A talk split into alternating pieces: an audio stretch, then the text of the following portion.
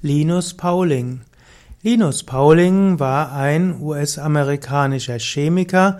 Er ist ein zweifacher Nobelpreisträger. Er ist neben Marie Curie der bislang einzige Träger von zwei verschiedenen Nobelpreisen.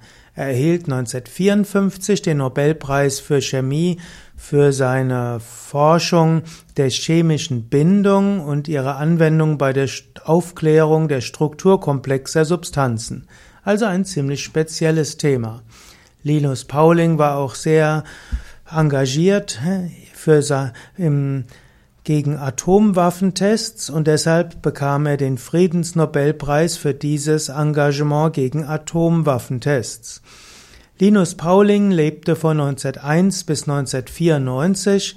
In seinen späteren Jahren war er ganz besonders auch aktiv in der sogenannten orthomolekularen Medizin.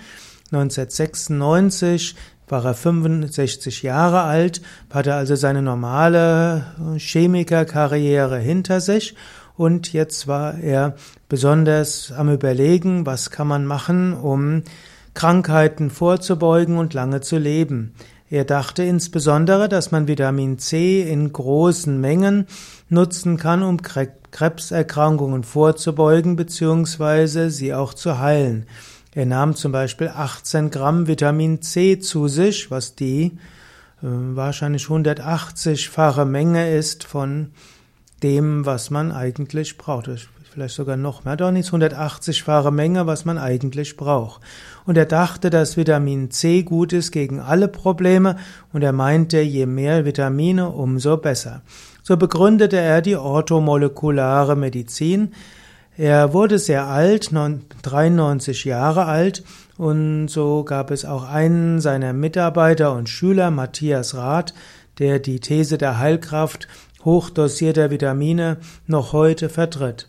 Allerdings in verschiedenen Studien hat sich die Vorstellung von Linus Pauling nicht bewährt, dass eben hohe Gaben von Vitamine die Langlebigkeit stärkt. Im Gegenteil, wenn man zu viel Vitamine zu sich nimmt, gibt es sogar Nebenwirkungen und negative Wirkungen. Zum Beispiel zu viel B-Vitamine kann zu Neuropathie führen und zu anderen neurologischen Problemen.